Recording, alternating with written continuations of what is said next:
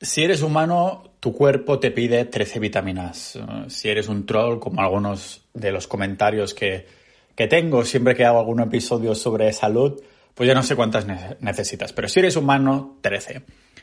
He visto mm, vídeos de veganos utilizando calculadoras online para medir si llegan a cantidades recomendadas de vitaminas o, o minerales con su dieta, sus dietas de plantas. Y personas que si lo miramos así, han sido engañadas doblemente, tanto por la industria vegana que mueve ya millones en suplementos y productos pseudosanos, pero también por unas recomendaciones nutricionales basadas en cero evidencia científica. Tal vez llegas al 100% de la recomendado en vitamina A, pero, ups, resulta que viene de una planta, como yo que sé, o rollo las zanahorias, ¿no? En forma de beta caroteno y tu cuerpo no lo va a absorber, por mucho que en tu maldita calculadora salga que llegas al 100% de lo recomendado en vitamina A. No se tiene en cuenta la biodisponibilidad, ¿vale?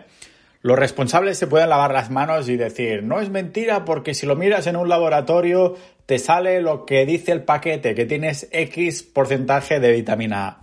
Pero por eso una dieta ancestral como puede ser la carnívora se basa en productos animales, porque es el tipo de comida con más biodisponibilidad que existe para estas vitaminas. Es decir, que el cuerpo las chupa más que, bueno, no voy a hacer ninguna otra broma sobre alguna ex hipotética, ¿vale?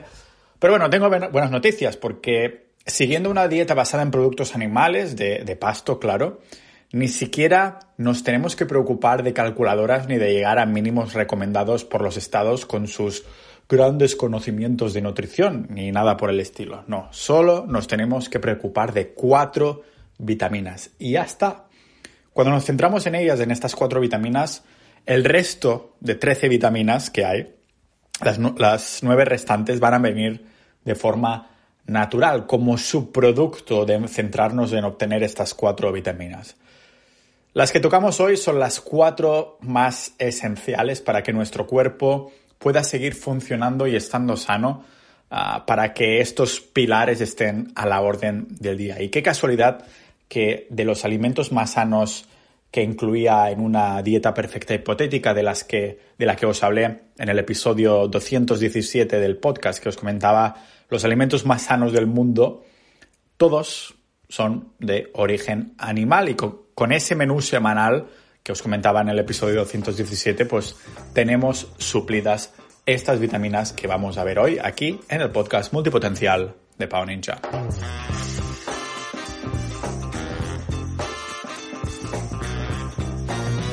Las vitaminas más importantes para el ser humano son las liposolubles, que son la A, la D, la E y la K.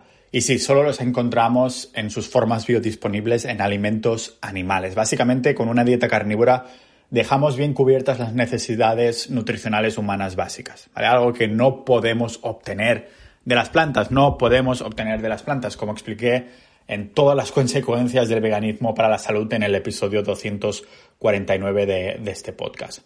Y antes de continuar, quería agradecer muy rápidamente a los miembros de Sociedad.ninja si queréis apoyar este podcast, las horas que paso preparando este tipo de, episodios, también con la documentación Ah, y la evidencia que uso, que tendréis como siempre las notas del episodio, pues es una manera de, de apoyarme y además pasar a ser parte de una comunidad de multipotenciales de puta madre que nos encantan un montón de cosas, entre ellos pues tenemos el canal ahí de, de, carnismo, el de negocios online, el de Bitcoin, lógicamente, y estos pues acostumbran a ser los más activos, ¿no? Pero aparte de esto también tenéis acceso a episodios exclusivos que hago semanalmente y que acostumbran a ser el 90% de las veces con invitados, también hago ahí preguntas y respuestas y, demás. Así que si queréis dar apoyo al podcast, Pau, uh, no, Pau.ninja es mi blog, sociedad.ninja, eso. Así que nada, como os decía, los trolls de estos de los comentarios que tendré en el episodio segurísimo, porque siempre que hago a uno antiveganismo, pues lógicamente me vienen a atacar. Y alguna vez me miro los comentarios y digo, ni puto sentido, paso ya de responder porque encima la, respuesta está en el propio episodio, o sea que se nota que ni siquiera lo escuchan todos, sino que no sé ni si deben escuchar una parte, pero me la suda absolutamente ah, del todo, me la repampinfla porque me centro más en, esa, en ese buen rollismo que tenemos dentro de, de Sociedad Ninja, ¿no? Como os comentaba en el episodio 249 del podcast, pues hay unas consecuencias literalmente terribles del veganismo para la salud. Estamos hablando del largo plazo, también lógicamente del para el medio ambiente y demás, pero eso ya he hecho episodios al respecto y a lo mejor haré algunos más. ¿Por qué? Por el tema de la salud, pues porque no tenemos las cuatro vitaminas más importantes, que son estas liposolubles A, D, E y K. ¿Y en qué cantidades las debemos incluir? ¿Cómo evitar incluso la toxicidad en cada una de ellas? Porque si te metes un montón de un tipo de vitamina, pues hay toxicidad. Es algo que no es natural tampoco. No es natural que tengas una fuente mega abundante de una sola vitamina. Pues la respuesta a este par de preguntas se puede resumir en una sola palabra. Sinergia. Las necesitamos comer de forma balanceada, es decir, no comernos un montón de vitamina A, pero nada de, de 3. De lo contrario, hará, pues, habrá estos desequilibrios y terminaremos con una toxicidad de caballo. Por ejemplo, las vitaminas D3 y A trabajan juntas, pero también son antagonistas, es decir, que niveles altos depletará la otra. Y ambas además necesitan también vitamina K2 para ser utilizadas. Claro que estos desequilibrios no ocurren en la naturaleza. Solo sucede con dietas fuera de un entorno salvaje como el de los humanos o, nuestras mascotas, ¿no? En, en, la cultura, en la sociedad en la que estamos viviendo. Y como seres humanos carnívoros ah, estaríamos cazando todo el día o relajándonos con el sol tocándonos la calva y los huevos y tendríamos un acceso a la comida bien específico. Los cazadores recolectores no iban al supermercado a comprar kilos y kilos de bistec o la misma parte de un animal, sino que cazaban uno o varios animales y pues se comían todo el animal entero, lo que se llama de la nariz a la cola o de la nariz al rabo. Me refiero al rabo final, no al rabo de, la entrepierna, ¿vale? como, bueno, como la madre naturaleza manda, ¿no? Comer, aprovechar absolutamente toda la caza porque la caza no era fácil, así que se aprovechaba todo. Comieran lo que comieran, pues siempre había montones de, ah, de vitamina K2. ¿Y en qué cantidades? Pues fijaros que las cantidades dependen directamente de la calidad de la dieta de la víctima, entre comillas, ¿vale? La nutrición del pasto o la comida que fuera que el animal consumiera. O sea, dependiendo de lo que consumiera el animal, que lógicamente era 100% de pasto en un contexto histórico cuando no se había ah, inventado la ramadería, ¿vale?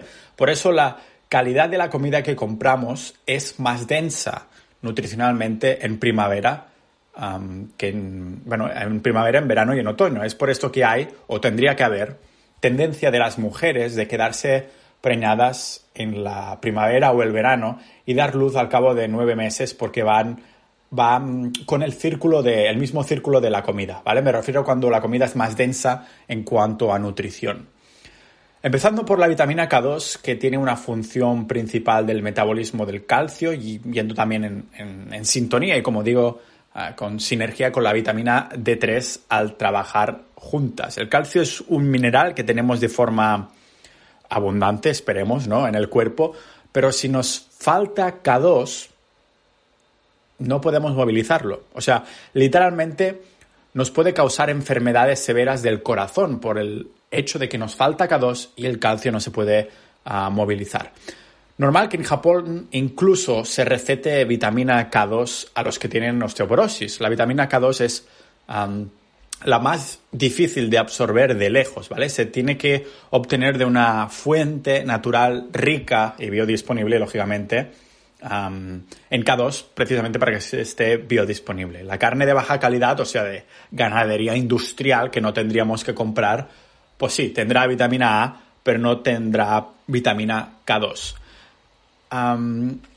entonces, fijaros que la cantidad mm, de vitamina K2 que hay en nuestra carne o pescado será directamente proporcional a lo que comía el animal. Es decir, que no solo ese animal tiene que estar comiendo su dieta natural, sino que la fuente de esa dieta también tiene que ser natural. O sea, lo que nuestros ancestros hacían era fermentar comidas en los picos de temporada de, la comida para obtener cados durante más épocas del año. Por esto he mencionado que el queso de leche cruda sin pasteurizar ah, más de una vez es de las mejores opciones en este sentido. El bendito queso parmigiano reggiano hecho de forma tradicional, que tenga ahí nuestro sello de forma tradicional.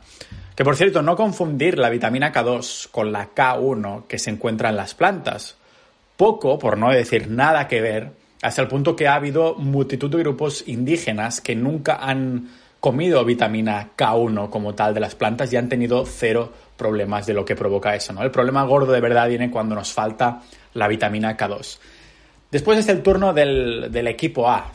tenemos vitamina A en abundancia en el hígado, pero también la tenemos presente en cualquier otra fuente de calidad animal, rollo huevos, lácteos y pescado. De hecho, es hasta difícil encontrar una fuente animal que no lleve absolutamente nada de vitamina A. Y si me preguntáis a mí, es la vitamina que más se ha pasado por alto en su importancia. ¿Por qué? Pues porque la vitamina A también crea células, como cuando la célula de Dragon Ball, de bola de dragón, saca ahí minicélulas, ¿no? A luchar contra los buenos. Pues es exactamente lo mismo. Esto es lo que significa es que la vitamina A es literalmente un precursor de cada célula que creamos en nuestro cuerpo. Aparte de ser una precursora de expresión genética al sistema inmune, las, las células, ah, los glóbulos rojos, la hormona del crecimiento, la piel, y también es necesaria para metabolizar el hierro. ¿Veis? Otro motivo para abogar por la carne de pasto, porque la que es de baja calidad tendrá menos presencia de vitamina A. ¿Y qué significa esto? Pues más hierro, pero menos movimiento, ergo sobrecarga de hierro que puede ser peligroso, ¿vale? Comer un montón de carne que no es de pasto nos puede pasar precisamente esto, que habrá menos metabolización del hierro, porque tendrá mucho hierro, sí, pero al haber menos vitamina A se metabolizará mucho menos. Y esta... Claro, es la, otra cara de la moneda como son los veganos que a pesar de consumir hierro de fuentes externas, su cuerpo no lo está absorbiendo. Para todos aquellos que llevan años comiendo una dieta vegana o dicen, porque de los que llevan muchísimos años, pocos han sido al 100% vegano. De vez en cuando algo de pescadito, algo de huevos, ¿no? Eh, que cuando no te ve nadie y entonces, claro, puedes decir que eres vegano, pero realmente lo eres, ¿no? O sea que para todos estos que lleven años comiendo una dieta pseudo vegana y son como un cadáver andante, recordad, necesitar, necesitan ¿no? comer una fuente animal para obtener retinol para poder absorber el hierro de forma eficiente. O en otras palabras, solo podemos obtener vitamina A en su forma verdadera de fuentes animales. Con una dieta vegana no se puede obtener un contenido alto de retinol, retinol, que es el precursor de la vitamina A, porque no existe ninguna forma de suplemento y solo se puede obtener de fuentes animales, ¿vale? Ya estamos familiarizados con la maravillosa vitamina D3 que obtenemos del sol y si también en menor cantidades en algunos tipos de pescado. Y si alguien está muy chungo de salud, también se puede suplementar en casos extremos y cosas así. Pero como ya hemos desmentido alguna vez, el colesterol malo, entre comillas, es importante para que precisamente podamos metabolizar la vitamina D3 como debemos. O sea que, gente, no os olvidéis de vuestras grasas saturadas, ¿vale? De fuentes animales, lógicamente. Es por eso que los veganos, a pesar de estar tomando el sol tienden a tener niveles bajos de vitamina D3. ¿Por qué? Pues porque tienen bajo colesterol, que ellos llaman malo, que es el LDL, y tachan tachan el colesterol malo, el LDL, es necesario para metabolizarlo bien. Y sí, hay la forma vegetal de la vitamina D2, pero los humanos sintetizamos vitamina D3 o del sol o de fuente animal. ¿Para qué necesitamos la vitamina D3? Pues es indispensable para que nuestro cuerpo pueda metabolizar el calcio, el calcio de los huesos, los dientes y los órganos. Pero no solo esto, también está implicada en el crecimiento de las células, del sistema inmune, y etc. No es casualidad entonces que hayamos visto reflejada la importancia de la vitamina D3 en estudios donde se asocia a los bebés nacidos en los meses del sol con tener coeficientes intelectuales más elevados, aunque, bueno, ya sabemos que relación no significa causalidad, ¿no? Pero me ha hecho gracia verlo. Ya lo he mencionado brevemente, pero recordad, sinergia, sinergia. Necesitamos vitamina D3 para poder utilizar vitamina A. ¿Cómo son las cosas, no? Si a alguien le falta energía constantemente puede ser por muchas causas, pero una de las que podemos considerar es la falta de vitamina D3 porque precisamente una de las funciones también es metabolizar energía. De hecho, se estima que mil millones de personas son deficientes de vitamina D3. Y aunque esta vitamina sí que nos tendría que abundar, hay otro nutriente esencial que es importante, pero que podemos consumir de forma más moderada. ¿vale? Los humanos no necesitamos una cantidad mega loca de omega 3 cada día, que es la otra de las otras cosas que recomienda en cuanto a importancia de nutrición. Pero sí que semanalmente tiene sentido meternos de 25 a 30 gramos semanalmente, como digo, de comidas llenas en omega 3. Lógicamente la cantidad será más grande si estamos hablando de una fuente... bueno, necesitaremos, imaginaros, ¿vale? En un caso hipotético, de una futura madre preñada o un niño que se está desarrollando. Entonces necesitaremos, sí, más cantidad. Lo que está claro es que necesitamos de estos omega 3. ¿Por qué? Pues porque se ha estimado que el cerebro consume 4,6 4,6 miligramos al día de DHA, que DHA es lo que nos dan estos omega 3 en sus formas más puras y tienen montones, montones de beneficios. ¿Qué pista nos da la naturaleza sobre lo importante que es el, DHA? Pues que se encuentra en abundancia en la leche materna. Estamos hablando de un rango entre 0,06 y de 1,4%. Suena poco, ¿no? Pero um, volvedo a pensar, porque es un por 20 de variación de DHA en lo que encontramos en cualquier otra fuente de comida de DHA. Estos omega 3 no solo nos dan DHA, también EPA, y ambas son importantes por distintas funciones. Por ejemplo, EPA que nos ayudará a regular las inflamaciones en las células y el DHA está muy muy muy relacionado en salud cerebral, además de estructura de los nervios, ah, que funcionen correctamente y eso. Lo bueno es que las fuentes de comida, animales, lógicamente, es que tengan DHA, también tendrán EPA. Y hemos visto los alimentos más abundantes de los que robar, entre comillas, DHA. Los huevos, de los que salen hijos, no los que sean para crear hijos, lógicamente, pero para los que quieran saber un poco más allá de que sepáis que también DHA se puede encontrar dentro de el cerebro de otros animales, es decir, que hay que hacer un poco el zombie. Y de hecho es curioso porque el cerebro es la única fuente de animal terrestre donde hay DHA.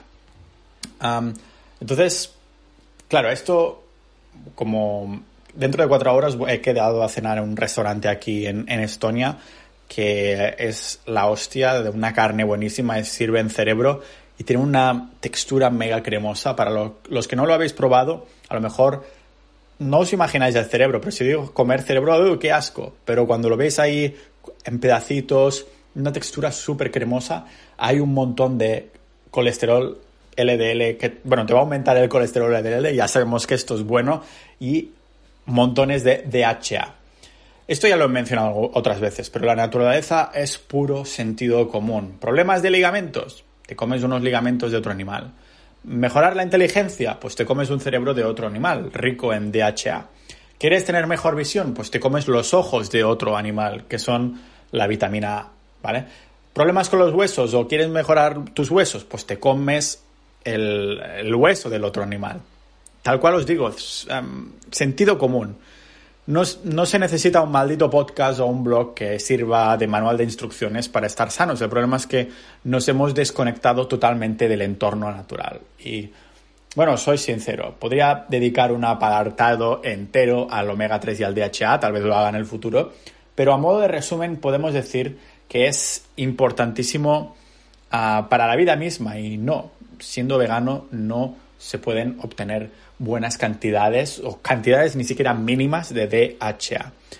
Te puedes meter semillas de chía a más no poder, pero no solo no absorberás menos de un 6% de este DHA, sino que además te saldrá un tapón en el culo por toda la fibra de las semillas que te estarás metiendo. Ah, lo digo por experiencia. Lo que sí os puedo decir es que no vale la pena comprar suplementos de omega 3 y DHA. Olvidaros de esto. En un análisis de los suplementos de omega 3 que se hizo en Australia, sacó a la luz que todas estas, todas, todas, todas estas pastillitas no servían para nada. Ah, ya sé que estoy sonando un poco radical, pero se ve que todos los suplementos analizados, independientemente de la marca, tenían estrés oxidativo. Esta oxidación de aceite sucede cuando entra en contacto con el oxígeno, obvio, y causa cambios moleculares. moleculares. En lenguaje ninja vendría a ser que no se obtiene ni de lejos del omega 3 de las etiquetas que hay ahí en cantidades incluidas. Cuando estamos sacando los omegas del pescado, también estamos sacando las propiedades antioxidantes atadas al propio animal, aparte de todos sus nutrientes, la vitamina A, la vitamina C, que ya sabéis que están en carnes frescas, que se utilizaba en las guerras napoleónicas para tratar el escorbuto, se daba carne fresca, porque si es fresca, con la dieta original del animal, pues lógicamente hay ah, vitamina C, aunque no se sepa mucho. Nos hacemos una idea. Pero eso vendría a ser todo, ninjas de la vida. Quería recalcar muy rápidamente que si nos podemos enfocar en la vitamina K2, en la vitamina A, la vitamina D3 y el omega 3, el resto de vitaminas nos vendrán como subproducto. Olvidaros de las cantidades recomendadas, porque no se tiene en cuenta la biodisponibilidad, ¿de acuerdo? Es como decir, mira, te doy 100 euros, mm, pero me tienes que devolver 95, ¿vale? Pero te estoy dando 100 euros. Esto es una verdad absoluta, ¿no? Pues es lo mismo con estas recomendaciones nutricionales hechas hace muchísimo tiempo sin tener en cuenta cosas como la biodisponibilidad. Me reitero, después de seis años entre dietas veganas y vegetarianas, saltando de una a la otra, no se puede estar sano a largo plazo en una dieta vegana. Lo sé, es una un statement, es una afirmación mega rotunda, dramática, extremista, lo que queráis llamarlo. Pero ya lo he experimentado en mis cuerpos después de ver todos los estudios, como siempre las fuentes os las voy a dejar a las notas del episodio y demás. Ahora he empezado a ver un poquito la luz. Así que nada, si queréis dar soporte a estas investigaciones de, y divulgación que hago sobre el tema de la dieta carnívora, de salud en general, ¿vale? Podéis hacerlo yendo a sociedad.ninja, es una manera de apoyarme por menos de lo que cuesta una cerveza en Noruega al mes y además formar parte de una comunidad de multipotenciales maravillosos con personas ahí también haciendo la carnívora, compartiendo sus análisis de sangre, compartiendo sus ideas, compartiendo recetas, un montón de cosas. Y además también tenéis episodios exclusivos con invitados solo para miembros. Así que ya sabéis, sociedad.ninja para dar soporte a este contenido. Nos vemos en el próximo episodio de este podcast multipotencial de Pau Ninja.